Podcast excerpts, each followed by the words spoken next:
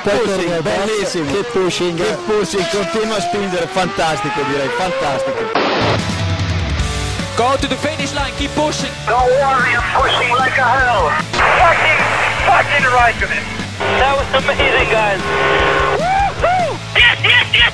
I'm much quicker than Jimmy. Give me the full power then. Avanti, Fer, avanti! All the time you have to leave a place. Okay, Felipe, Valtteri's faster than you. Do not hold him up. Hey guys. Hola a todos y bienvenidos al capítulo 218 de Keep Pushing F1. En este capítulo en el que vamos a hablar sobre el Gran Premio de Mónaco 2021, sobre todo lo ocurrido en el circuito de Monte Carlo. Una carrera en la que Charles Leclerc no pudo salir desde la pole conseguida el sábado y que acabó ganando Max Verstappen por delante de Carlos Sainz y Lando Norris. Hemos tenido un problemilla y hemos perdido mm, en este podcast los dos primeros minutos del audio original. Esta entradilla está grabada a posteriori, pero lo único que os habéis perdido es un poco la opinión general de Iván sobre el Gran Premio y algo de la opinión de Diego. Os digo que en este podcast hemos estado inicialmente Iván Guillán y Diego Otero. Eh, a posteriori se incorpora David Sánchez de Castro, ya lo escucharéis. Y tenemos como invitado a Carlos Barazal, Charlie GP, que es el host del podcast GPcast, arroba GPcast en Twitter, que podéis escuchar todos los lunes eh, su análisis tanto de la Fórmula 1 como de otras categorías, indicar, rallies, etcétera. Os dejo, ya os digo, con el capítulo un poco empezado. eh, está Diego comentando su, su opinión y a partir de ahí seguimos. Pero tranquilos que no os habéis perdido nada importante. Vamos allá. La verdad es que lo que dice Iván, un Mónaco muy Mónaco. Al final es un circuito que tiene su gracia, pero juega o jugamos a que pase algo. Sabemos que si no pasa nada, y más con estos coches gigantescos, pues va a ser un trenecito sin más. Charlie, ¿cómo viste la carrera? ¿Te aburriste mucho? No, porque al estar en la radio en COPE haciéndola, pues no te aburres, ¿no? Y tienes que estar pendiente de, de muchas cosas. Me sorprende que saliera la carrera que salió por cómo estaba la parrilla. Siempre decimos que a ver si está la parrilla barajada tal. ¿Y ahora qué? Tienes la parrilla quizá soñada y, no, no aportó demasiado, pero bueno, es- eso lo, lo ha hecho Iván. Es que es Mónaco si no hay algo raro, un accidente gordo, un safety que te haga mover la carrera o lluvia, se complica, pero yo siempre digo lo mismo. Eh, hay mucha gente que está en contra de Mónaco, bueno, cada cual tiene su opinión y es muy respetable. Yo ya les digo que se vayan al campo a comer y ya está, y no, pasa nada, nos dejen a los demás aburriéndonos, entre comillas. Pero bueno, eh, es Mónaco y ver un coche, aunque sea cinco segundos por encima de la pole o seis, rodando entre esos, entre esos guardarraíles, a mí me encanta. Así que larga vida a Mónaco. Yo también he escuchado, y de gente cercana, este fin de semana, comentarios de ese tipo de, bueno, no se debería volver a hacer Mónaco porque es una carrera aburrida, bla, bla, bla. Yo opino igual que tú, Charlie. Pues bueno, pues que, que se vayan de vez en cuando, sale una carrera aburrida, pero oye, es Mónaco. Diego, ibas a... Pero son, son los mismos que luego cuando tenemos una carrera divertida en Mónaco, cuando pasan cosas, cuando tal, se les llena la boca y Mónaco es el mejor gran premio de la temporada y sabemos que Mónaco es un circuito especial, que no cumple con las normas, que es especial y todo, y, y por tanto, por extensión, especial como el, como el que acaba de llegar para unirse al podcast. Eh, y Mónaco ¿Qué pasa, monstruo? ¡Sana Bueno! Se acaba de, se acaba de unir a nosotros. David Sánchez de Castro. Buenas noches, buenas horas. eh, No, y además se le Ya ha se ha- caído la ya se ha- conexión. se ha- nada se ha más quedado- llegar. O sea, se ha quedado congelado según llegó. Bien. Espectacular. Bueno, Diego, acaba, acaba. Que No, nada, sim- simplemente decía eso, que Mónaco sabemos que es un circuito especial, que si se dan las circunstancias nos puede regalar el mejor gran premio de la temporada, uno de los mejores, pero que si No pasa caso. nada, pero que si no pasa nada, pues te mueres del asco. El problema no es, el problema no es Mónaco, el problema es que llevamos 10 años intentando construir artificialmente 7 Mónacos más, con cosas como Singapur, con abortos así, entonces ese es el problema para mí. Pero bueno, eso es otro Pero, es otra el problema. eh, aquí el problema es que, y, y no solo con la Fórmula 1, eh, que la gente no viaja. O sea, si tú, cualquiera de estos que se quejan, le llevas a ver una sesión de libres, ya no te digo la carrera, eh, en uno de los sitios donde puedes ver el Gran Premio en Mónaco, ya está, o sea, ya se muere feliz. Pero no, es que, es que, bueno, cuando tú veas el coche pasar a 15 metros de ti, en, digamos, de media, me lo cuentas. Entonces, es que hay que viajar, como pasa con tantas otras cosas. Efectivamente, tiene que, tiene que impresionar mucho estar allí. David, estábamos todavía con impresiones eh, generales de la, de la carrera. Eh, aburrida en general, pero bueno, a lo mejor tuvo alguna cosilla en algún punto. O no. O sea, quiero a decir. eso iba, eso iba. Mm, a ver, una carrera de Mónaco, a ver, yo creo, lo he definido eh, a lo largo de este fin de semana eh, de una manera bastante elocuente. Y es verdad que Mónaco es un gigantesco envoltorio eh, de un caramelo que, en fin, que da lo que da. O sea, que haya solo dos adelantamientos en, la, en el fin de semana, perdón, en la carrera, y sean en la salida. Mm, en fin, dicho esto, Mónaco es necesario. Te da una parte y la otra, David, ¿eh? Clásico. claro, yo siempre, ya sabes, ecuánime. Eh, pero que es verdad. No, ecuánime no, ecuánime no, que el ecuánime es otro. No, no, ecuánime, ecuánime no. no, pero es verdad. O sea, quiero decir, Mónaco es necesario y necesitamos carreras en las que no haya ningún adelantamiento, ya vale, pero es que es Mónaco. Y Mónaco es la madre del cordero. Bueno, pues vamos a, a un poco primero al sábado, eh, porque decía, decía Charlie que, sí, que teníamos una parrilla barajada, y es verdad. Una pole de, Charles Leclerc, una pole espectacular de, Ferrari, segundo Verstappen, tercero Bottas, cuarto Sainz, quinto Norris, es decir, varios, varios coches de diferentes equipos en las primeras posiciones, con Lewis Hamilton que salía séptimo, en principio una parrilla bastante, bastante maja para, para Mónaco. Y Charles Leclerc, que el sábado pues eh, fue su día, de, su día de gloria, primer intento se marca la pole y en el segundo David aparca el Ferrari de la mejor forma y se leía por Twitter que enseñando a Schumacher cómo se aparca para que no te sancionen. Exacto, no te sancionen. Eh, yo, tengo una teoría y quiero que Charlie, porque sé que Charlie mal piensa como yo, eh, yo creo que a Leclerc le salió un poquito regular la jugada. Has pinchado un hueso hoy. ¿No? ¿No, crees que, no, crees que se pasó intentándolo? A ver, hay una cosa que, es, que no se puede. No, no, no, no. A ver, es lógico. O sea, tú, él tiene la ventaja de que en el primer intento ha hecho el mejor tiempo. Entonces puedes arriesgar algo más que el resto. Pero de ahí a, a mentar al alemán, eh, no, lo siento. No compro. No puedo. No, no, no, no, no. La segunda yo creo que la, yo creo que la jugada le salió regular, ¿eh? No, no, no, no. No, porque lo puedes hacer de una manera mucho más fácil. Eh, lo comentamos ayer en el GPK. Lo puedes hacer en Saint Debut, irte recto ahí, que si doy marcha atrás, bandera amarilla y ya está. No. Además, eh, mira, eh, es que el domingo yo creo que se carga cualquier teoría de la conspiración es que puedes hacer lo mismo, exactamente lo mismo, pero el problema aquí, o, lo que invalida todo esto, es que rompió la suspensión según. Rompió, bueno, rompió la dirección en, la, primera curva. Si tú haces lo mismo y aterrizas contra, el, contra las protecciones, simplemente aterrizas un poco ligero, rompes el alerón y, puede, y puede colar o te pueden encalomar. Pero esa, entrada, o sea, esa tú no rompes la dirección a propósito. O sea, eso fue una pasada totalmente. Porque aparte podría haber, como acabó siendo, destrozado el coche. No, vamos, yo no compro. Igual también por, por higiene mental, ¿eh? por no decir, joder, pues si ya llegamos a estos niveles. Y, y, hay teorías, y hay teorías de que dices, oye, pues se pueden comprar, pero de largo. O sea, es la única ocasión en todo el año para Ferrari es que lo que quieras, pero ya, pero, o sea, no.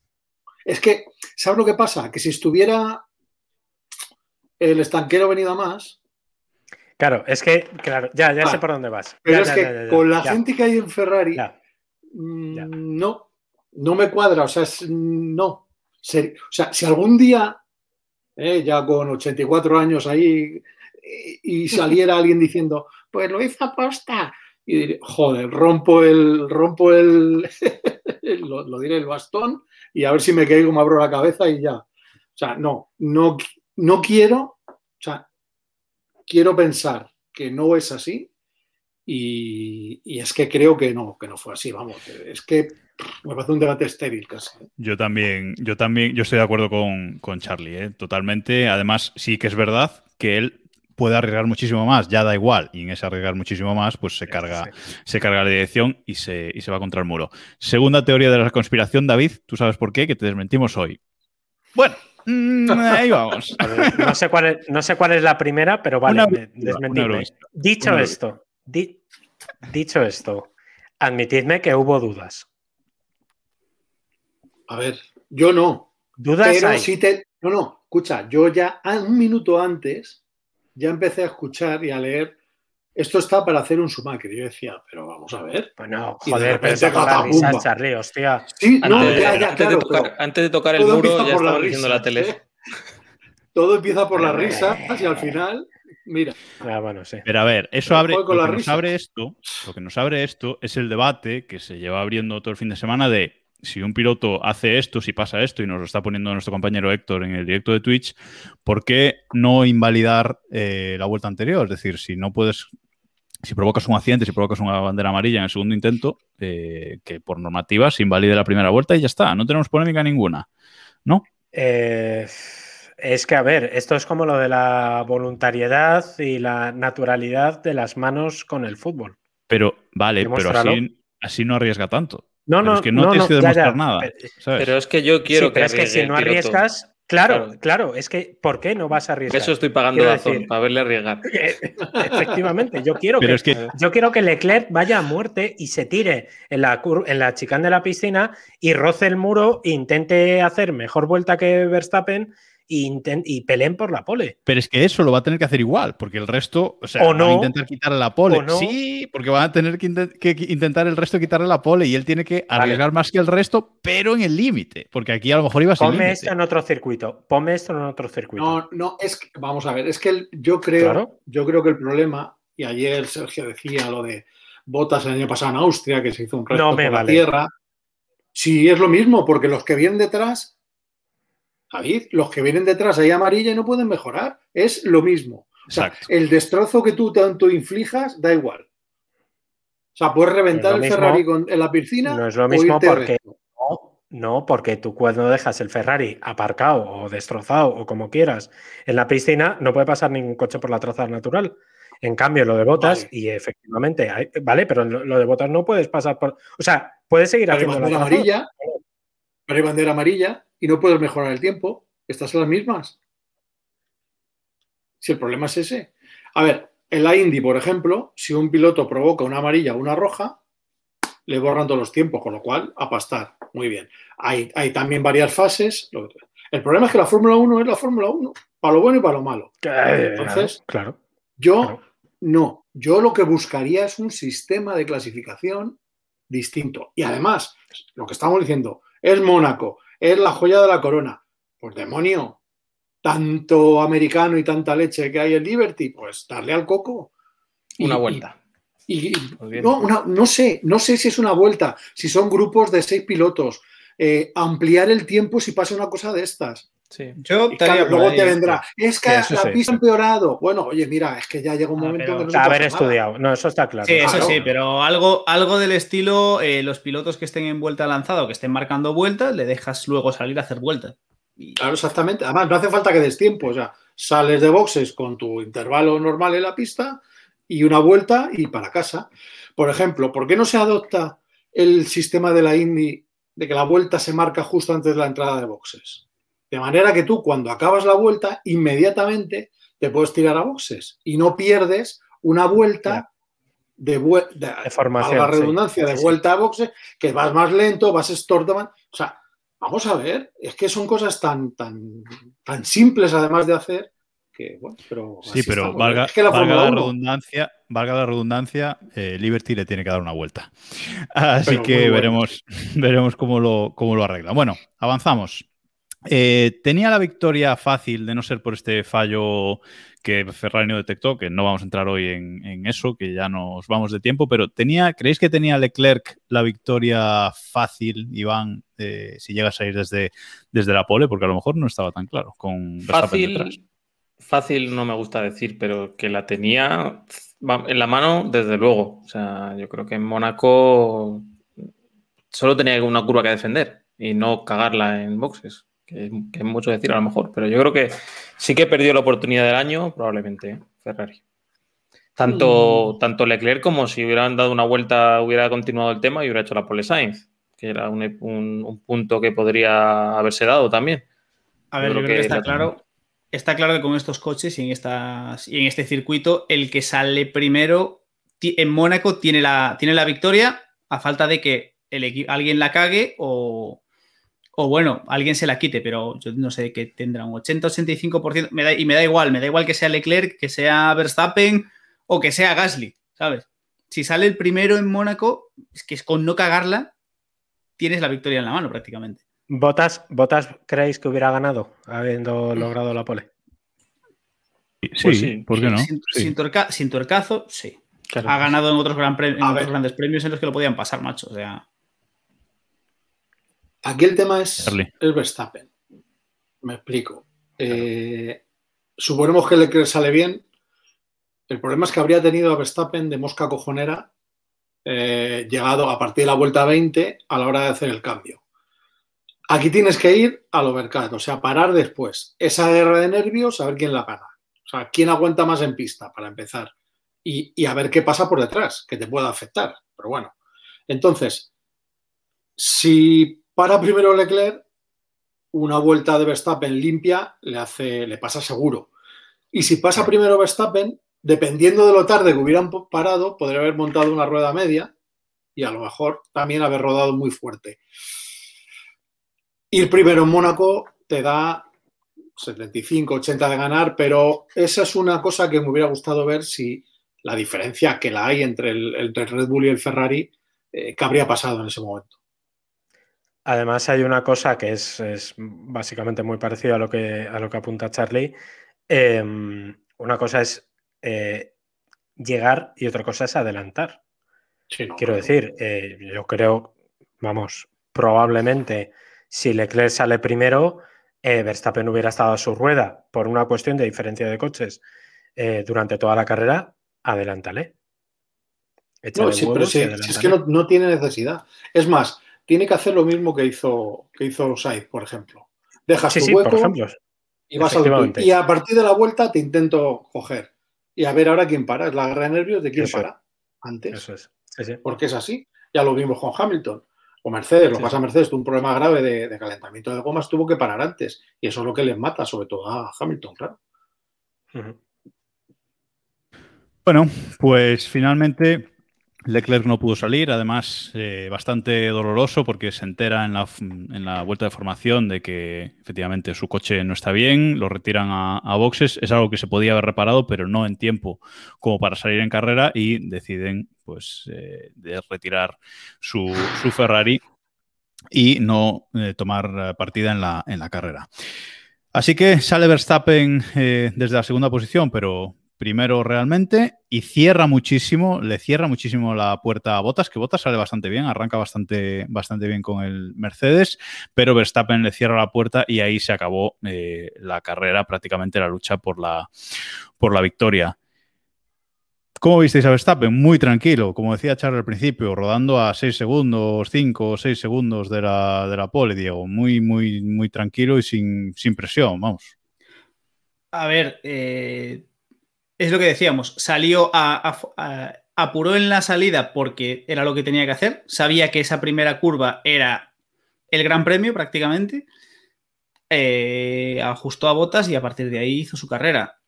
Lo llevamos diciendo tiempo, mm, Verstappen parece que está un poco más calmado, comedido. No ha perdido esa, esa sangre, pero bueno, está haciendo las cosas bien cuando tiene que hacerlas bien. Y en este caso mm, era un gran premio a priori sencillo, simplemente tenía que, cumplir el expediente, pero lo ha hecho, ojo, que hay que hacerlo. Y aparte un gran premio muy importante porque ha recortado, ha recortado un buen saco de puntos a Mercedes. Así que, oye, poco, que, poco podemos decirle a Max este Gran Premio. Oye, David, venga, que me tienes los cojones con el barco. Eh, lidera Verstappen el mundial por primera vez en la historia y lidera Mercedes, el, eh, lidera Red Bull el mundial de constructores. ¿Qué tal? ¿Qué tal ahí el pechito? A, ma- a mamar. Eh, Pechito López. Eh, quiero decir, eh, lo previsible. Quiero decir, el barco, lo que es el barco que nosotros asumimos, el I want to believe, es precisamente esto, que en el momento en el que Mercedes falla, Red Bull está ahí, pero a cuchillo. Y insisto, esto es muy bueno incluso para, para Hamilton, que lo estamos entendiendo quizá como una manera de pelear eh, negativa para Hamilton y ni muchísimo menos. Hamilton tiene el, el- o bueno, hasta cierto punto puede ser una, eh, una cosa negativa que no ha tenido rival. El año pasado, por ejemplo, no tuvo rival. Lo único que tenía que hacer es no equivocarse. Ahora necesita apretar en cada carrera, ¿no? Y yo creo que es muy buena noticia, insisto, tanto para Hamilton, porque puede conseguir otra vez de, nuevo tener esa ilusión por, por, por verse ahí arriba, como para Verstappen, evidentemente, que Verstappen es, pues, pues eso, lo mejor que le ha pasado a la Fórmula 1 en los últimos, no sé, 30 años. ¿Tú, Charlie, eres de esta gente Sí, de subida al barco o no? No, yo, yo, mi barco siempre ha estado muy clarito. Eh, y, hombre, Verstappen, eh, si es una irrupción, una, la mejor irrupción en los últimos cinco años, ya veremos si Norris y alguno más empiezan a hacerle cosquillas y a tocarle los colondrojos.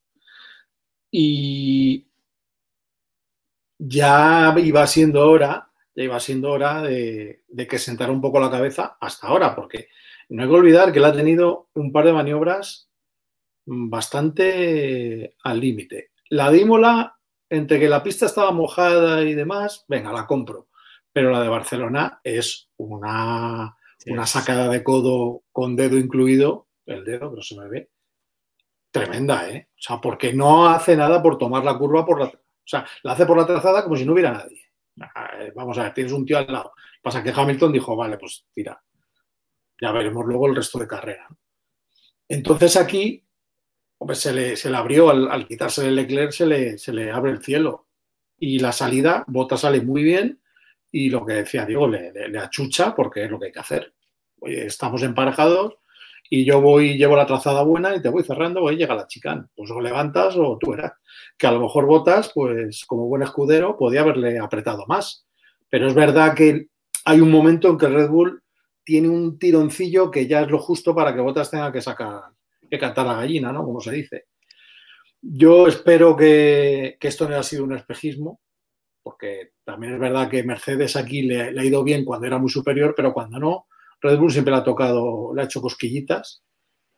Y, El barco. Y, vamos, es que, claro, viene Bakú y por Ricard. Si con esas rectas y demás, si el Red Bull es capaz de, de estar a parejo y, oye, salir 1-1 de Bakú y Paul Ricard, pues entonces podemos ya empezar a pensar que, que sí eh, van a poder. Yo creo que Red Bull. Honda va a tener un problema gravísimo, que va a ser a partir de mitad de temporada la fiabilidad. Es un, es una- un miedo que Bueno, tengo. eso puede ser. Eso sí, eso sí. Estoy Es un muy miedo de acuerdo. Sí, y, además- ojo, y ojo que ha dicho Hamilton que se vienen dos circuitos Red Bull. Que no Por los cojones. que se- ha Hamilton, fumado, por no sé los- qué se ha fumado. Por los cojones, lo pero vale. Hombre, Paul Ricard, no sé. Quizá el último sector, no te digo yo que no, pero vamos, Bakú con esa pedazo de recta, en cuanto abra el grifo, no sé. Bueno, oye, a Vamos. ver si es vamos. verdad. No, no. A ver, si- Yo creo. a ver, es que Ah, Charlie, a no Hamilton se le puede hacer caso de fuera de la Fórmula 1, nada, porque es, eh, bueno, es No, lo suyo, él sabrá. Pero ya de dentro, para mí está vendiendo la burra para que es que el octavo es, ha sido el, vamos, el, el- la, la divina comedia, vamos. No, yo creo- yo creo que lo ha dicho- Desde los infiernos y bueno. Yo creo que lo ha dicho por, por el tema de los alerones flexibles, fíjate. Que, que vuelve, vuelve sobre el tema y reincide. Yo creo que, que ha ido por ahí, que no, no, quiero entrar hoy en eso, pero, pero yo creo que, que, lo ha dicho un poquito por eso, largas rectas, alerones flexibles, dijo, bueno, voy a aprovechar y, y meto la Pero es que hay que tener simplemente una cosita, Jago, perdón, sí, sí, sí. que hay que, tener, no, no, dale, dale. que tenerla de hormigón armado. O sea, porque quiero decir, si él fuera, te voy a decir, McLaren, que no tiene esos recursos, pero Mercedes, sea, Mercedes, ¿tú crees que tiene algún problema ya sabiendo lo que hace el alerón de Red Bull en, copiarlo? Es que, es que yo siempre he dicho una cosa, no, lo que más me fastidia es que me tomen por tonto. Y este individuo tiene la habilidad de intentar tomar a toda la gente de la Fórmula 1 por imbécil. Y eso es algo que me molesta especialmente. Bueno, pues vamos con el desastre de Mercedes, porque desastre espectacular de, de fin de semana. Eh, un coche abandona por un fallo propio, no hay que buscar aquí agentes externos. Botas eh, Iván iba en segunda posición para hacer su parada y ocurre el desastre. No son capaces de quitar una vuelta y aún no tenemos tiempo de parada de ese pit stop. Aún ha llegado el hasta no. que llegue el coche a. a contador todavía dando Oye. Me han dicho, perdona, Iván. Eh me han dicho hoy que han tenido que rajar la llanta. Sí, sí, han, han tenido, que romper la llanta. Para Cogemos la radial y venga. El coche. Vamos, radial y corta frío, con dos cojones. Pues nada, que el, ya lo hemos visto todos, ¿no? Eh, Hamilton eh, me parece bastante ridículo el, el, comentario de final de carrera, ya lo, lo ha comentado más o menos Charlie, ¿no? No se puede tampoco obviar que el equipo ha sido la base de sus títulos de los últimos años y, pegarle ese palo que le ha pegado el equipo al finalizar la, carrera me parece bastante ridículo cuando era un momento para llegar y decir y colgarse incluso una medalla de falsa modestia ¿no? y decir que todos fallamos y que no pasa nada y que la siguiente carrera volverán. Eso me hace pensar que puede ser un punto de inflexión para, para Hamilton no ya en su manera de actuar, sino en la, bueno, en la actitud contra, contra Verstappen, ¿no? El verse débil en esta carrera, ¿no? A llegar a esas primeras curvas y decir, a partir de ahora no voy a hacerte ni un metro como estás haciéndome tú a mí. Esa es la, la lectura que le, que le, doy yo. Eh, aparte de pues, lo que he comentado, es que las declaraciones son, son indignas, yo diría, de alguien que ha ganado tropecientos títulos en Fórmula 1. Pero eh, vamos a ver, también Hamilton sale séptimo y acaba séptimo. O sea, tampoco hay tanto desastre. Desastre fue el sábado, que no fueron capaces de, de cuadrar una, una, vuelta buena. Él, pero él, él, él, por supuesto. Sí, sí, sí, sí. Él, él. Eh, no es capaz de cuadrar una vuelta buena, eh, sale séptimo y acaba séptimo. Esto en Mónaco podemos ver que es, que es lo normal. ¿Que hay otros pilotos que luego comentaremos que fueron más listos que ellos en la estrategia? Por supuesto, o lo hicieron mejor pero aún así no me parece para, para meter esa. Es que sobre todo, sobre todo cuando a Leclerc, ya le hemos visto, ¿no? Después del cagadón de Ferrari de, de, no comprobarle el coche y demás, bueno, que la culpa es suya en primera instancia, ¿no? Pero no tiene ni una buena palabra, se va al, a, con Sainz a disfrutar del podio y a acompañar al equipo. Botas cometen un error eh, del copón en el pit stop, aunque ahora Wolf dice que fue el que no paró exactamente donde tenía que parar. Otro. Y otra de tomarnos por tontos, ¿no? y los dos, ninguno ha tenido una mala palabra para su equipo. Entonces, pues, bueno. Vamos a poner en el, en el directo de Twitch eh, otra vez el vídeo de la tuerca de, de, botas, ¿vale? Y creo que lo vamos a escuchar para el podcast, el, el sonido que hace, porque Toto Wolf dice que, como comentaba Iván, dice que eh, el piloto para un poquito antes eh, de la línea donde tenía que parar dentro de, de, boxes, entonces el mecánico mete la pistola de lado eh, y por eso lo que hace es pulir la tuerca, en vez de salir la tuerca, la tuerca se pule, lo cual es extraño sí. porque las pistolas que usan los mecánicos tienen torque automático, es decir, sería imposible que, que, estropee una tuerca como lo hace. Vamos a, vamos a poner el vídeo en directo en Twitch y, y, lo dejamos para los del podcast también, que, que escuchéis el ruido que hace el pulimiento de, de esa tuerca.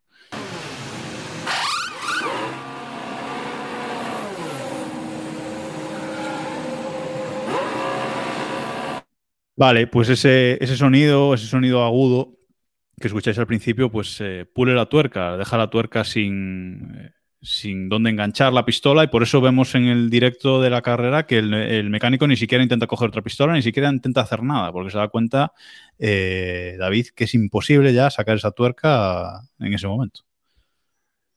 Es que además es, es un error. Yo, evidentemente, como, como apuntáis, eh, la excusa de Toto Wolf, eh, en fin, es que es una gilipollez dicho en castellano lo que dice, porque es que es una bobada.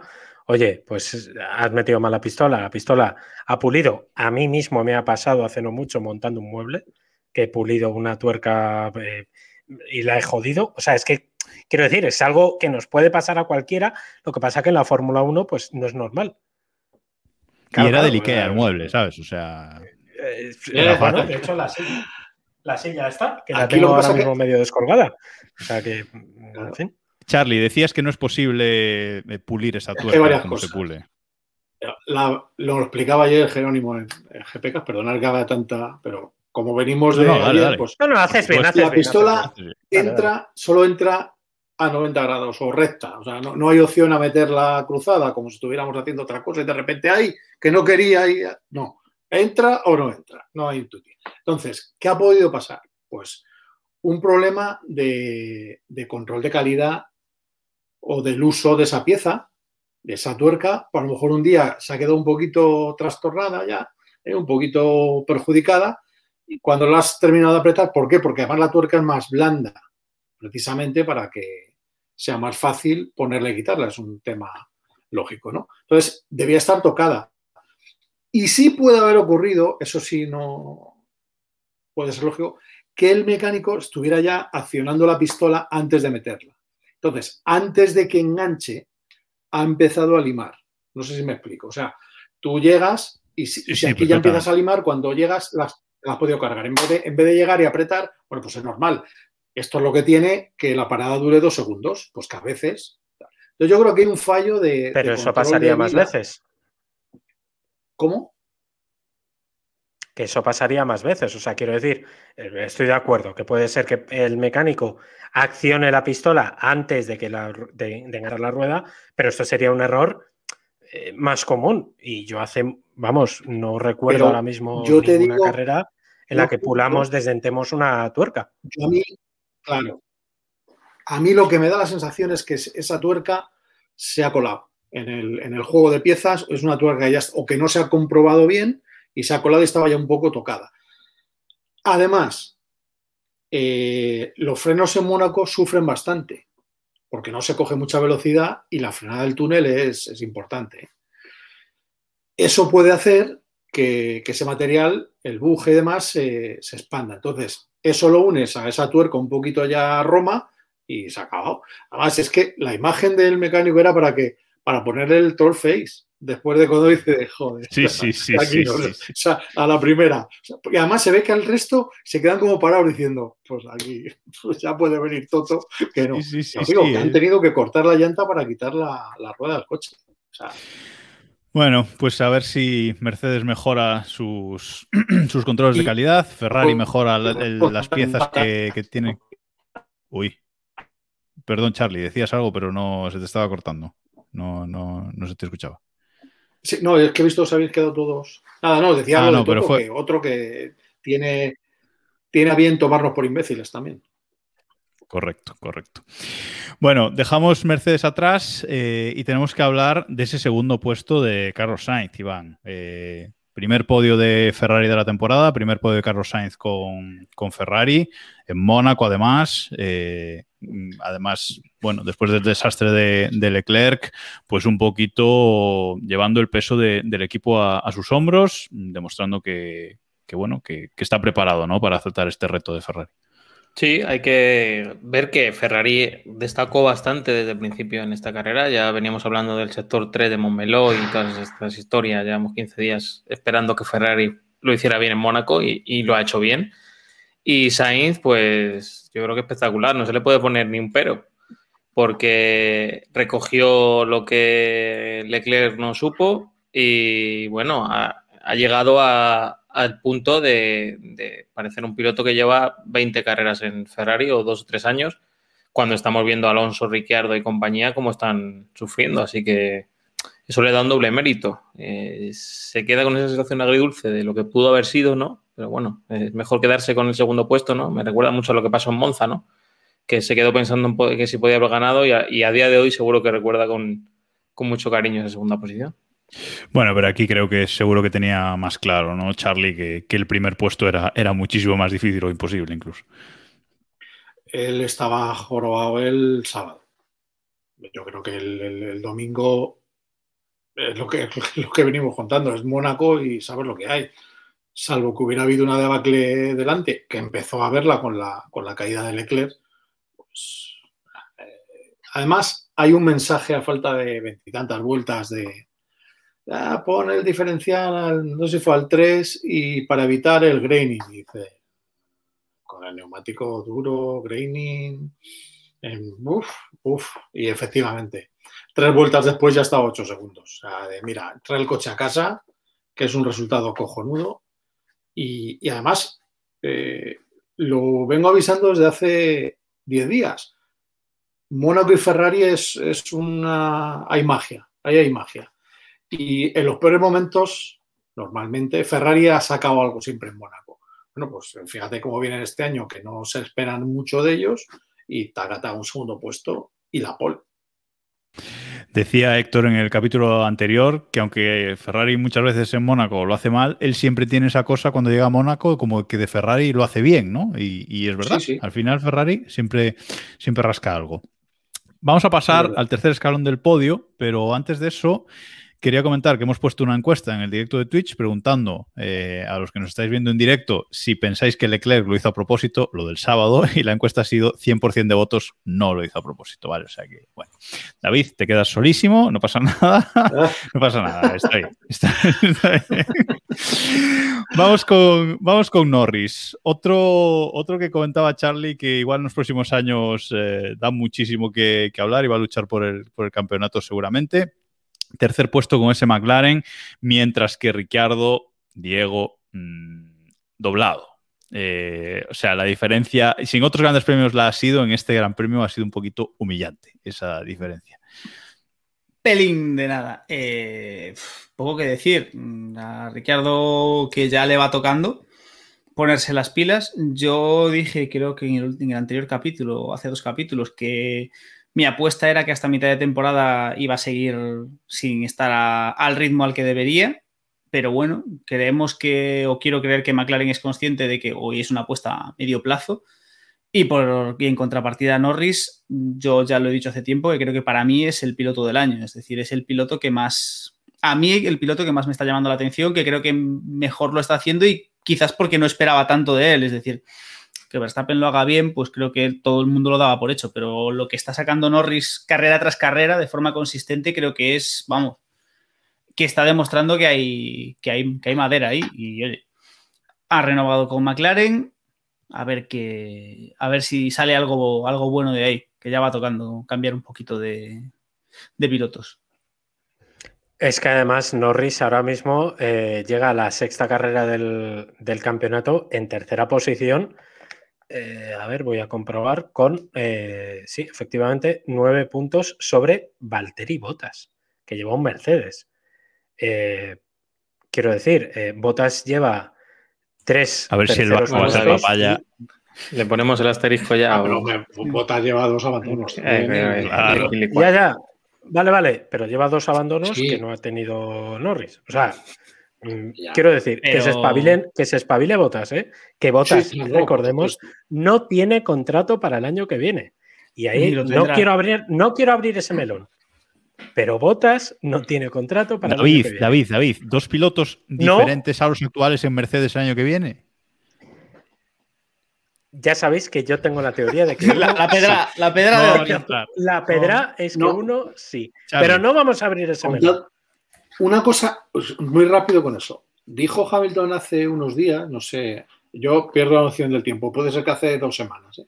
que quería tener el contrato del año que viene solucionado antes de verano.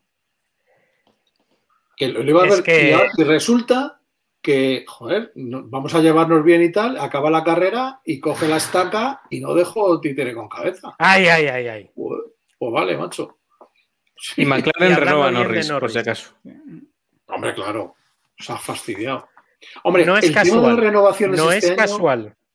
No, lo que pasa es que el tema de las renovaciones este año, con el cambio que va a haber tan grande, es muy arriesgado. Quiero decir, porque si McLaren da con la tecla, o sea, los equipos queden con la tecla y tú has renovado, joder, miel sobre hojuelas. Pero como, como vaya la cosa mal, ahí te quedas ya. Y, y estamos en una competición en la que o estás en un coche que tiene opciones o no hay. No, o sea, no, imposible. Impos- ya no digo ganar campeonato, digo ganar carreras. O sea, una Yo solamente loca, o sea, digo, Sí, sí. yo solamente digo que el crecimiento de McLaren en los últimos tres años no es No, solamente por el motor. No, no. Vamos No es por cambiar de, de onda un señor No, eh, claro, se llama a Brown Mercedes. que ha puesto Efectivamente. las patas arriba ese equipo, lo ha reorganizado y Efectivamente. además le ha puesto este año la guinda del motor. Ya está. O sea, eh, cuidado, cuidado con McLaren a partir de 2022, que yo le veo mm, a día de hoy favoritísimo, y ya me tiro al barro. No sé cómo va a ser la carro que Está bien, oye, está bien mojarse, pero no sé. No, no. Ya, ya. eh, solamente por la progresión, o sea, por las sensaciones que da. Evidentemente, Red Bull va a estar ahí, pero solamente por las sensaciones que da y solamente por el, el- el feeling del cambio que tú estás viendo en McLaren, cómo están evolucionando eh, este año, por ejemplo, que es solamente una evolución del coche del año pasado. eh, eh, yo creo que McLaren muy mal se le tiene que dar para no estar arriba el año que viene. Y lo dejo aquí. Y sabéis que mi pedra es que uno de los pilotos de Mercedes, que no es Botas, está el año que viene en McLaren. O sea, McLaren va a, correr con repente, tres, va a correr con tres pilotos, McLaren, el año que Claro. viene. ¿viste? No, Ricciardo, Ahí lo dejo. Ricciardo equipo por año, ¿sabes? Bueno, oye. Ricardo Lavatur's 1000. Yo ahí lo dejo. O a la Indy. aquí el problema está en, en, eh, quién va a acertar. Si es que no, no le dimos Claro. vueltas. Pero Exacto.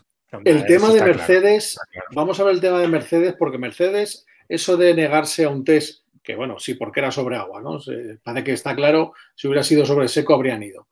Pero que ande racaneando 400.000 euros, que dirá, joder, 400.000 euros casi, yo casi me jubilo, ¿eh?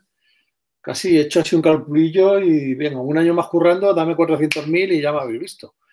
Eh, para ellos eso es nada. O sea, es como si sales a por el pan y te, te encuentras 15 céntimos en el bolsillo, ¿no?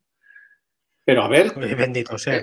Y, y Neos y Mercedes, digamos que se separa un poco ¿no? Eh, del equipo. Y entonces ahí sí cuadraría esto que está diciendo el Sanabres. De, de que, el, que el equipo, que tenga dos equipos, digamos, insignia, ¿no? McLaren por un lado y, y Neos por otro.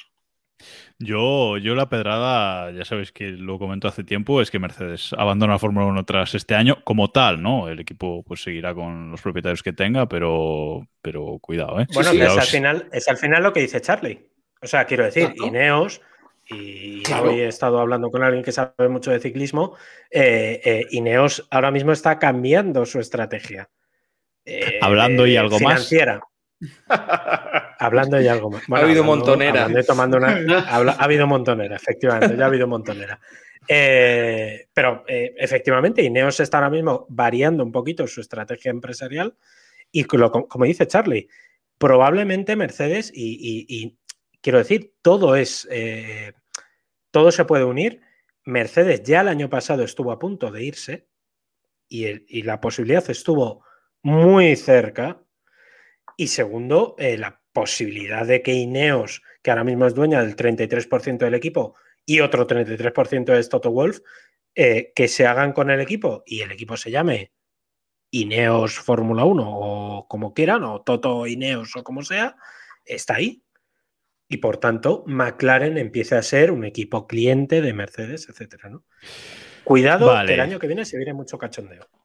Totineos 2022. Venga. Eh, tenemos que hablar de brotes verdes. Eh, en un coche verde. Mm, Sebastián Vettel acaba una carrera en los puntos, por fin. Quinta posición, muy buena estrategia del equipo, haciendo un, overcut a, sus eh, competidores. Esa salida del pit en paralelo con Gasly, que el realizador tuvo a bien quitarnos para ponernos una cepeada de Stroll. Bueno, no está mal. Eh, que ha generado muchos memes, por cierto. Me, he escarallado a, ver vídeos de, ese, de meme, pero bueno.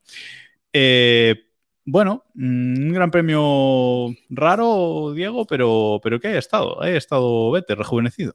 Eh, nada nuevo bajo el sol. Las manos siguen estando ahí. Mm, Probablemente el coche sigue sin adaptarse y sigue sin ser todo lo bueno que debería. Y en un circuito en el que, bueno, pues ha tenido un poco más de margen, lo ha hecho bien.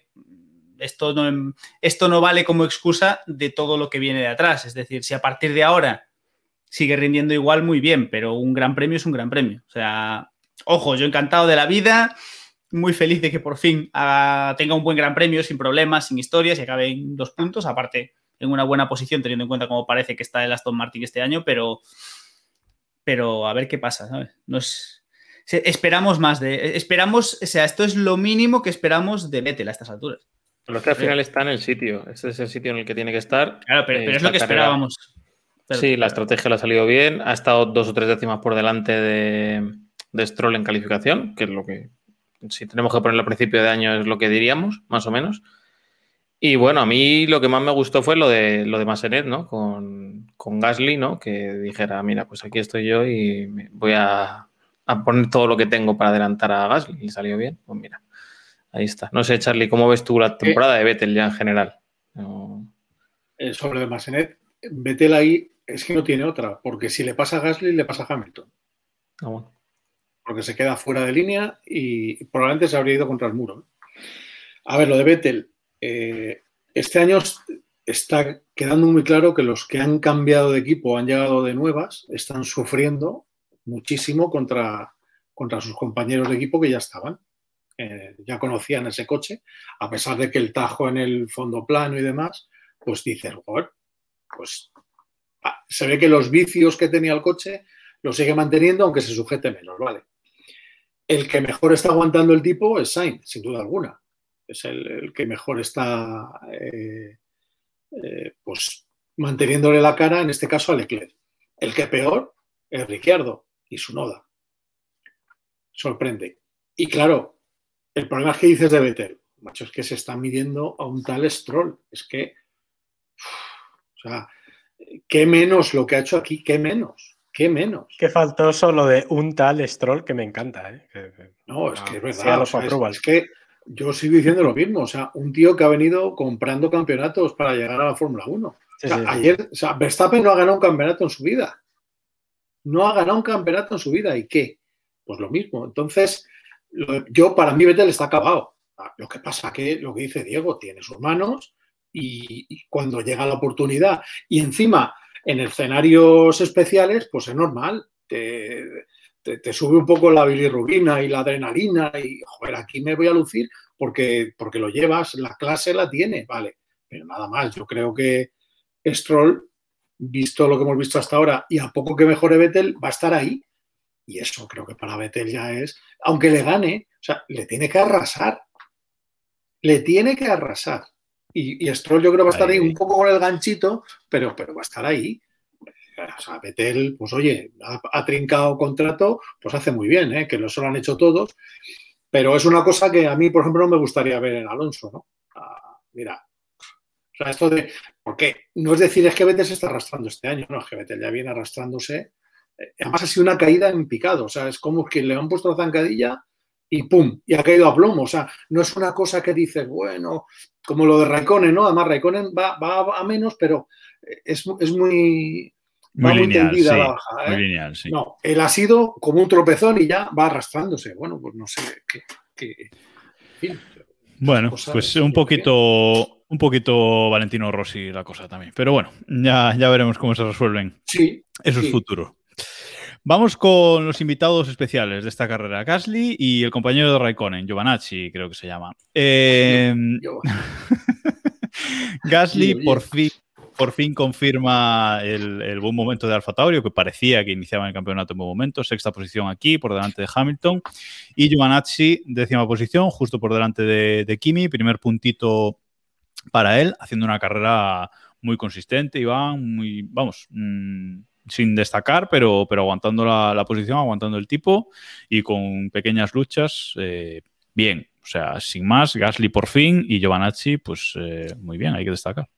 Sí, Gasly había calificado bien y siempre por fallos propios o ajenos eh, se había ido para atrás en todas las carreras. Creo que ha entrado en Q3 en todas las, las carreras. Eh, creo que la anterior no. En, en Momelo creo que no entró, pero en las otras sí. Y nada, muy bien. Parecía, pues eso, en, en los, las peleas que tuvo con Vettel y con Hamilton, parecía que en alguna había ese tembleque de que le iba a liar. Y Giovinacci igual, estábamos esperando a ver que, eh, dónde llegaba el problema para que se fuera fuera de los puntos. Creo que Alfa Romeo ha estado bien en esta carrera, a lo mejor por ese esos efluvios que le llegan de, de Ferrari, ¿no? Que Raikkonen también se quedó cerca de, de puntuar. Giovinacci me sorprendió bastante, la verdad, consistente y se ve, se ve poco. Y su Noda, pues bueno, su Noda se la pegó los libres. Hay que decir que es el único piloto que, que no había corrido nunca en Mónaco, porque eso sí que es Haber estudiado. Y, y, nada, poco más. Y yo quiero verlos en Baku. También a, lo que habéis comentado de, de, Vettel, también lo quiero ver en Baku, a ver si le coge la mano a, a Stroll o, o, bueno, esto es una, una flor y no en la primavera. Qué bonito. Eh, yo creo, eh, a ver, eh, entendedme, Mónaco es raro. Yo no creo que vayamos a ver mucho más a Giovinacci por, en, en, esta situación de carrera, de verle consistente, que yo creo que es la palabra. sí, pero David, a veces ah, ya tiene un punto Alfa Romeo, ¿eh? Algún piloto de algún sí. equipo por ahí ha estado décimo, noveno y así y no ha conseguido ese punto.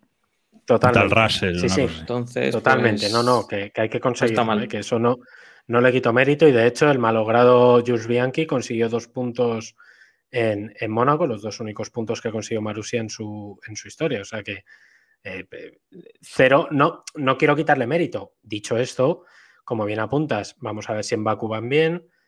Eh, evidentemente, yo creo que en Francia mmm, no, no, no tiene nada que ver Paul Ricard con, con esto, etcétera. Pero, eh, eh, por ejemplo, el caso de Sunoda, yo creo que estamos todos de acuerdo, fuera del cachondeo de jiji jaja, del barco de Sunoda, tal. Yo creo que lo de Sunoda fue que empezó sorprendentemente bien y se ha hundido. O sea, Sunoda no puede ir desbocadísimo como van todas las en los libres, en la clasificación, en, en, en carrera. Mmm, va que no, que no ve y en, y en, esta carrera se ha visto. Charlie, tienes una opinión diferente, parece. A ver, en el tema de su noda, eh, hay que contar lo que acaba de decir David. No, prácticamente no se ha corrido en ningún circuito que conozca. Y eso súmale coche nuevo, categoría nueva, eso se nota. No, o sea, no, eso sí, no sí, Charlie, pero quiero decir, eh, vamos a ver, ¿Mónaco no lo conoce nadie? Pero o sea, no, no estamos no, hablando de Bakú, corrido. ¿eh? Él no ha corrido. Vamos, vamos, a ver, sí, eh, él no ha corrido, sí, en eso estamos de acuerdo. Pero no. quiero decir, Mónaco nos conocemos todos como es Mónaco. Eh, ah, sí, claro. Y, y, que con eso que me estás o sea, queriendo no decir, es ir a, no es ir a metes, que te metes con tu R5 y vas a ir a 120 entre No, los yo no digo eso, no, yo no digo Ah, eso. claro. Yo lo que Es digo es que si me dijeras que no, ya, pero yo no te digo que, o sea, si me dijeras que no ha corrido en Baku y en Baku la hace mal, pues vale, pues se entiende porque Baku es un circuito que tiene tres días, como quien dice. En Mónaco, no, no, Charlie, no, pero con los ojos cerrados, los cinco que estamos en este podcast, ¿sabemos hacer el trazado? Pero si una cosa es que se ¿Sí o pasa- no? Sí, sí, Jaco a lo mejor. pero no sé, que el problema no es hacer el trazado. El problema es hacer el trazado al límite. Claro. Ah, bueno, claro, sí, eso sí, eso sí. Ah, claro. Ah, bueno, es que doy por hecho, Pero vamos, doy por hecho, doy por hecho que pero Sunoda escúchame, es un que piloto que el, está a la en el simulador de la Play. Perdona, en el simulador de la Play. Vale, Hazme una vale, vuelta doy por hecho, degüello. No, no, pero que no es lo mismo. insisto, No la haces, David, ya Vamos a está. ver, mira, Sunoda, no, yo no la hago, yo no la hago Sunoda, primero mira. porque yo no soy piloto, pero Sunoda doy por hecho que en Mónaco, que es un circuito, que- insisto, que nos conocemos todos, Sunoda lo puede hacer mejor que lo que hizo el otro Deja a Charlie rebatirte, David. Te voy a Que no, lo discuto. A ver, que no te lo discuto, pero Sunoda tiene tres problemas. Uno, lo que estamos comentando de la lucha contra su compañero, que está en estructura Red Bull y lejos de ven aquí y ven, duérmete, tranquilito, es caña, caña, caña. Bueno, es, es la filosofía Red Bull. Y luego, que, repito, es que en Mónaco además se producen cosas curiosísimas, como que Nisani te hace un podio. Ah, o que Mazepin le gana a Schumacher. Entonces, no vale. O sea, el problema de Sunoda es que está, no está manteniendo lo que yo digo, lo que le pasó a Albon, lo que le pasó a Gasly. Se está encelando con Gasly. Olvídate de Gasly. O sea, mejora tú. A- Pero es que en Red Bull no te dejan, porque yo ya tengo que eh, colegir, ¿no? Pues como dicen los modernos ahora, que es que Red Bull no te deja. O sea, tienes que ir a degüello, a degüello, a degüello. ¿Qué le pasaba al Bon? Oh, acaba de igualar el Olivia, acaba de igualar la vuelta de Verstappen. La siguiente, ¡bumba! contra el muro. ¿Por qué? Porque Verstappen es capaz de hacer 15 vueltas en un tiempo. Y el Bon daba 3 y a la cuarta cometió un error. Pues si Red Bull, Toro Rosso, quiere fomentar eso, Alfa Tauri, que hagan lo que quieran. Pero para mí su noda, yo lo que le he visto, me parece un pilotazo como la Copa Un Pino y no le están sabiendo llevar, porque hay que llevar un poquito también a un chaval que acaba de llegar, que a lo mejor no hay test. La pretemporada ha sido ínfima. Joder, vamos a, dar los un libres poquito se han reducido también, Charlie. Claro, los Ten en li- cuenta exacto. también. Y encima, y encima le estamos dando caña y ya parece ser que Albon está calentando por la banda.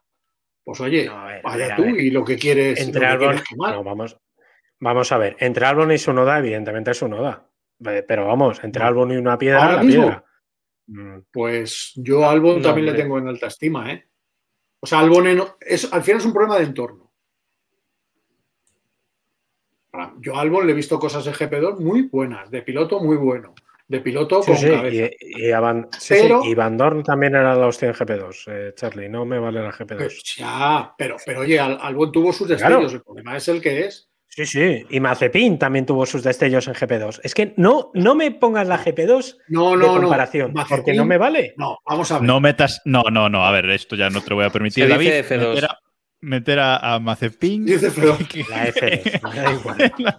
meter a Mazepin en esta discusión, no, porque vamos luego con él, que tal. Claro. Pero os voy a parar aquí. Os voy a parar aquí porque si no, Sí. nos vamos a. Me interesa, me interesa mucho hablar del tema de Alonso, porque si lo de Mercedes fue un despropósito en este Gran Premio, lo de Alonso también. Cae en Q1, sale deci- eh, decimoséptimo en carrera y acaba la carrera decimotercero, bien, gana alguna, alguna posición, pero al final acaba decimotercero. Su compañero vuelve a puntuar, Ocon, eh, noveno en, carrera, también es verdad que salía eh, decimoprimero. Pero lo que decías antes, Charlie, de que los nuevos le está costando adaptarse, eh, le está costando mucho coger los coches nuevos. Y a Alonso, eh, especialmente, Ricciardo y Alonso mm, creo que llevan vidas paralelas en este sentido y Alonso no se está encontrando cómodo y en Mónaco como no tengas confianza, mm, olvídate. Es increíble. Te lo digo de verdad. Además, eh, mm, ya me llega por varios sitios que es un problema de la dirección asistida. Y dices, vale, o sea, me olvido de que es Alonso, ¿no? Un piloto cualquiera, pues no tiene, no tiene confianza. Pero claro, si lo analizas un poco, dices, ¿dónde está teniendo el problema realmente Alonso? Salvo en Bahrein. En clasificación. O sea, donde no está consiguiendo sacarle al coche lo que tiene es en clasificación. En carrera, que obviamente el ritmo es un poco menor, que no vas buscando los límites como, como, como en clasificación, al final Pin Pin remonta y acaba detrás de Ocon casi todos los días. Pues, pues a ver si es un problema de la dirección asistida, que por cierto parece que le van a poner nueva en, en Paul Ricard. Eh, pero ahora digo, coño, es que es Alonso. ¿Cómo narices no es capaz de adaptarse a eso? Es lo que me tiene absolutamente eh, desconcertado, pero no os hacéis una idea, porque es que no, no lo concibo, no lo concibo. A muchos, ¿no, Diego? Nos tiene desconcertados este, este nivel de Alonso, que, que es el piloto que en temporadas anteriores o siempre hemos visto que se adapta genial a lo nuevo, se adapta rapidísimo. Es el, es el que más aprende y más rápido aprende. Lo, no hemos, lo hemos comentado mil veces. Eh, entre las cosas buenas y malas de unos pilotos y otros, lo primero que decimos siempre de Alonso es que tiene esa habilidad para subirse a lo que sea y llevarlo rápido. ¿No? Como siempre hablamos, que hay, otro- hay otros pilotos que quizás sean más rápidos, pero necesitan ese coche que se adapta a ellos y Alonso lleva cualquier cosa rápido. Y, y yo creo que todos a principio de temporada, salvo Héctor, que por eso se ha bajado, decíamos que lo dábamos por hecho que, que Ocon, eh, o sea, que Alonso iba a darle, o sea, iba a estar por delante de Ocon y que, entre comillas, no le iba a costar. ¿Por qué es eso? Porque es Alonso, se va a subir y va a ir rápido. Y estamos todos totalmente desconcertados. Yo creo que él el primero, es decir, nadie se espera verle ahí. Pues, oye, si la dirección asistida es, pues esperemos que lo... Yo creo que nadie quiere ver a Alonso en, cayendo en Q3. Yo creo que En también. Q1, en Q1. Eso, Sí, bueno. Yo creo que también el coche y la interpretación del coche que hacen es un poco delicado, ¿no? O sea, es la impresión que me da en, desde años anteriores, ¿no? Renault, eh, un coche que es muy crítico, ¿no? Que en unos circuitos de repente va bien, en otro circuito cambian el neumático, cambian tres cosas del setup y se va arriba, se va abajo y en- enseguida, o sea que es súper crítico y yo creo que les falta mucho acople para, para esto. Luego me sorprende, por ejemplo, cuando Alonso entra y se sorprende de que le pongan neumáticos blandos, pero rinde el mejor rendimiento de todo el fin de semana, el último stint con los neumáticos blandos y recupera tropecientos segundos a, sus rivales. ¿Por qué pasa eso? O sea, no, no es lo que dice Charlie, no, no somos capaces de darle respuesta. En Alpine no hay que perder de vista una cosa, que están probando cosas ya para el año que viene. O sea, ellos tienen claro que esta temporada, pues igual habrá un día que, pues lo que ha pasado con Ferrari aquí, puede ser. Pero ellos están, o sea, debajo de esa, de los pontones y de esas ideas que están aplicando, hay muchísimo trabajo para el año que viene. Otra cosa es lo que decía antes, que acierten para que el coche sea puntero el año que viene, pero me temo que, que no hay mucho que esperar. Otra cosa es que lleguemos a Francia, le dé la dirección buena o que él se sienta a gusto, un poquito más dura, no sé qué, y de repente, pues ya lo que es lógico y normal. Pero ojo, no, no desdeñemos a Ocon, que Ocon es un gran piloto. Y Ocon pasó por esto el año pasado. Ocon le llevó casi dos tercios de la temporada ponerse a punto y entender las gomas, meterlas en cintura, que es el gran problema que tienen la- las Pirelli estas asquerosas. Entonces, A mí lo que me preocupa, lo que me preocupa de Alonso es sobre todo ese accidente que tuvo en los, eh, los libres, eh, que no es normal.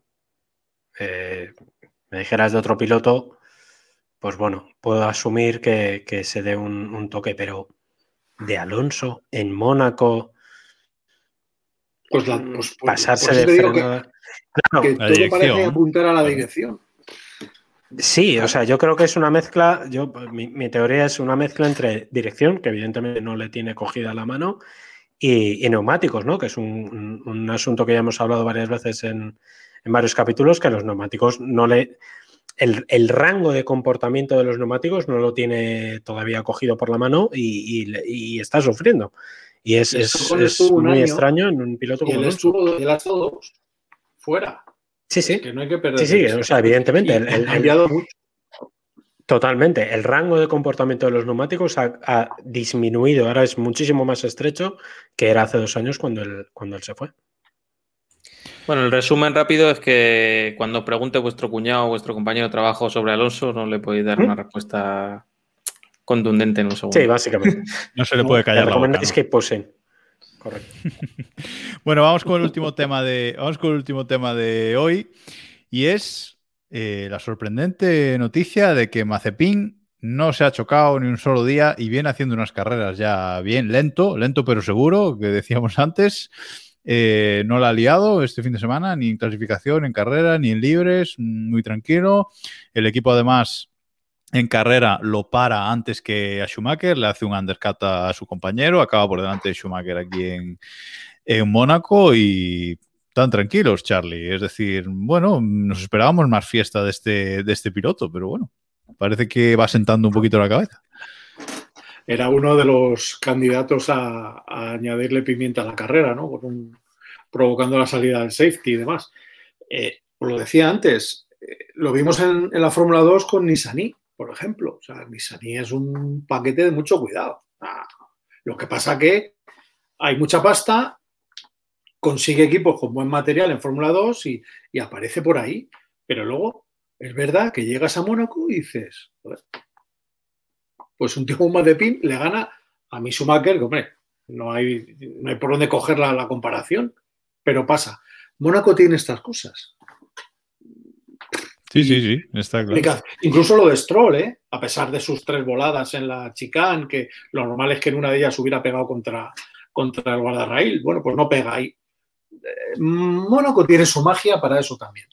O sea, para que te gane un Olivier Panis, con todos los respetos, que me parecía un pilotazo, y que si no se llega a chocar en Canadá y se parte las piernas, ese año era un año un poco tonto.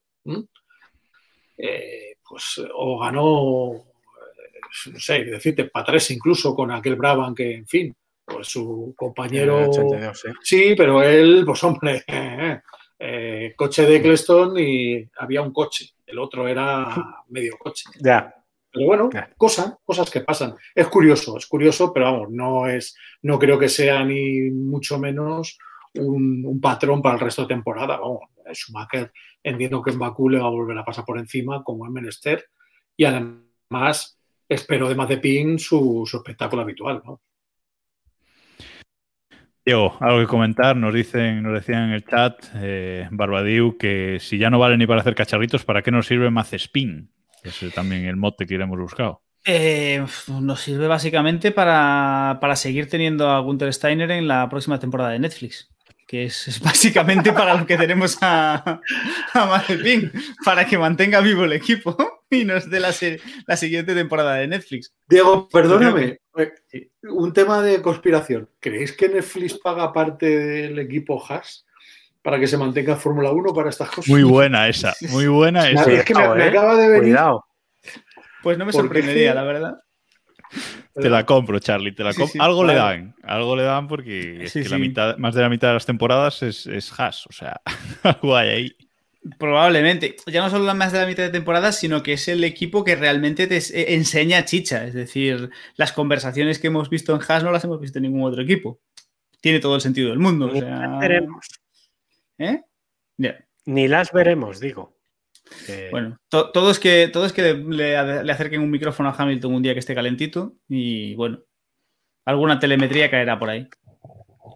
Bueno, y finalizamos aquí. Cerramos el, el podcast eh, de esta semana aquí. Mm, tenemos que repasar la fantasy. Tenemos que repasar la clasificación de la fantasy. Recordad, la semana pasada actualizamos el equipo en, en un Keep Express el, el jueves. Actualizamos el equipo de Keep Pushing y el de los oyentes. Yo no estuve, no sé si os hicieron mucho caso o no, pero bueno, es lo que, es lo que hay. Y vamos a compartir cómo está la clasificación. Vamos allá. esa, sonrisa, esa sonrisa cabrona de Iván, porque ha dopado su equipo. Ha Yo he hecho mi trabajo. es- No, No, no, Iván, que bien, Iván ¿eh? que yo con el dopaje a tope, ya lo Hombre, sabéis, pero Esta carrera con la parrilla que tenía y demás tiene que haber dado sí, sí, juego, sí, ¿no? fallé sí, con sí, Leclerc, pero bueno. Otros fallan con más gente. Bueno, estamos compartiendo en el canal de Twitch la clasificación. El equipo de Keep Pushing, el equipo eh, del programa, el nuestro, eh, hizo, bueno aquí, hizo 245 puntos en carrera y la clasificación la lidera un tal eh, Iván Guillán mm, con 1059 puntos que adelanta a todo el mundo. Segundo, el caballino de Juan y tercero, Flan Pulido F1. Eh, Vasque 777, que, que estaba liderando hace poco, pues ya, ya está en cuarta posición. Muy buen sorpaso, Iván. Mm, Impresionante estrategia con ese Mega Driver a, a, A a tu Verstappen. ¿eh? A Verstappen, efectivamente. Hay que jugársela. Y el equipo de los oyentes, bueno, el equipo de Keep Pushing está vigésimo tercero en la clasificación y el equipo de los eh, oyentes está vigésimo sexto. Mm, sorpaso aquí también, ¿vale? Mm, 220 puntos el equipo de, de los oyentes. O sea que bueno, les habéis hecho un poquito así la cama a la gente, no pasa nada, está bien, pero Y vamos a compartir también, bueno, no lo voy a compartir, directamente lo digo, en la clasificación particular de los miembros de este podcast, pues lidera evidentemente también Iván. Y el último viene a ser un tal Héctor que hoy no ha querido estar por motivos que se ha borrado. Sí, sí, se, ha borrado. Casualidades, casualidades, no. Casualidades, casualidades de la vida. Tobillo, dolía, molestaba. Infiltrate, no, no ha querido ni infiltrarse. nada. y hasta aquí, hasta aquí por esta semana. Eh, ya sabéis que podéis seguirnos en todas las redes sociales, que somos arroba keep pushing en todos lados, en Twitter, Facebook, TikTok, Instagram, en todos lados. Sobre todo unidos a nuestro canal de Telegram. OnlyFans. Bueno, eh, unidos a nuestro canal de Telegram que es t.me barra keeppushingf1. Eh, y una cosa que no decimos habitualmente, estos directos que hacemos en Twitch, luego mm, van a YouTube. Están en YouTube. Si alguno de los que nos está escuchando en el podcast nos quiere ver alguna vez, Facebook. Todos estos vídeos están, mientras el troll sigue, todos estos vídeos están en nuestro canal de YouTube también, youtube.com barra F1. Y nada más, Charlie, muchísimas gracias por estar aquí. Escuchad eh, cada lunes el GPcast, arroba GPcast en, en, Twitter, que comentan todos los grandes premios eh, y no solo la Fórmula 1, sino más categorías de motor, rally, indicar, etcétera. Así que muchas gracias, Charlie, por haber estado aquí y compartiendo tus opiniones con nosotros. Espera, espera, antes de, que, antes de despedir a Charlie. Eh, no lo va a dejar ni despedirse, ¿eh? No lo va a dejar despedirse. No, él va a meter, él va a meter Quiero que venda, pero que quiero que venda el libro. ¿Cuándo vas a sacar el libro? Bueno, yo creo que para septiembre estará por ahí ya. ¿Vuelves en septiembre? A presentar. Yo vuelvo cuando me digáis. Yo, yo, yo donde me lo paso bien. En septiembre estás comprometido para septiembre para hablar de tu libro. Ya está. Ya está. y, por supuesto habrá uno o dos ejemplares para que Keep los haga con ellos lo que considere oportuno, que no tiene por qué ser bueno, cada uno decidirá. Pero sobre, sobre todo, comprad el libro, hijos de puta. O sea, quiero decir, nuestros lectores, nuestros oyentes, que compren el libro. Comprad el libro de Charlie. Comprad el libro. de Le Mans es, eh, que nadie se haga lío. Es sobre Le Mans. Comprad el libro. bueno, pues. Cómprelo, eh, el hombre. Pues gracias, gracias, Charlie, por estar aquí. Genial camiseta la que nos has traído de No a la Merma, que es eh, que le gusta mucho a, David también. Y nada más por esta semana. Ya sabéis, nos escuchamos la semana que viene con un capítulo, bueno, diferente porque no tenemos gran premio este fin de semana. Gracias a todos, chicos. Chao, chao.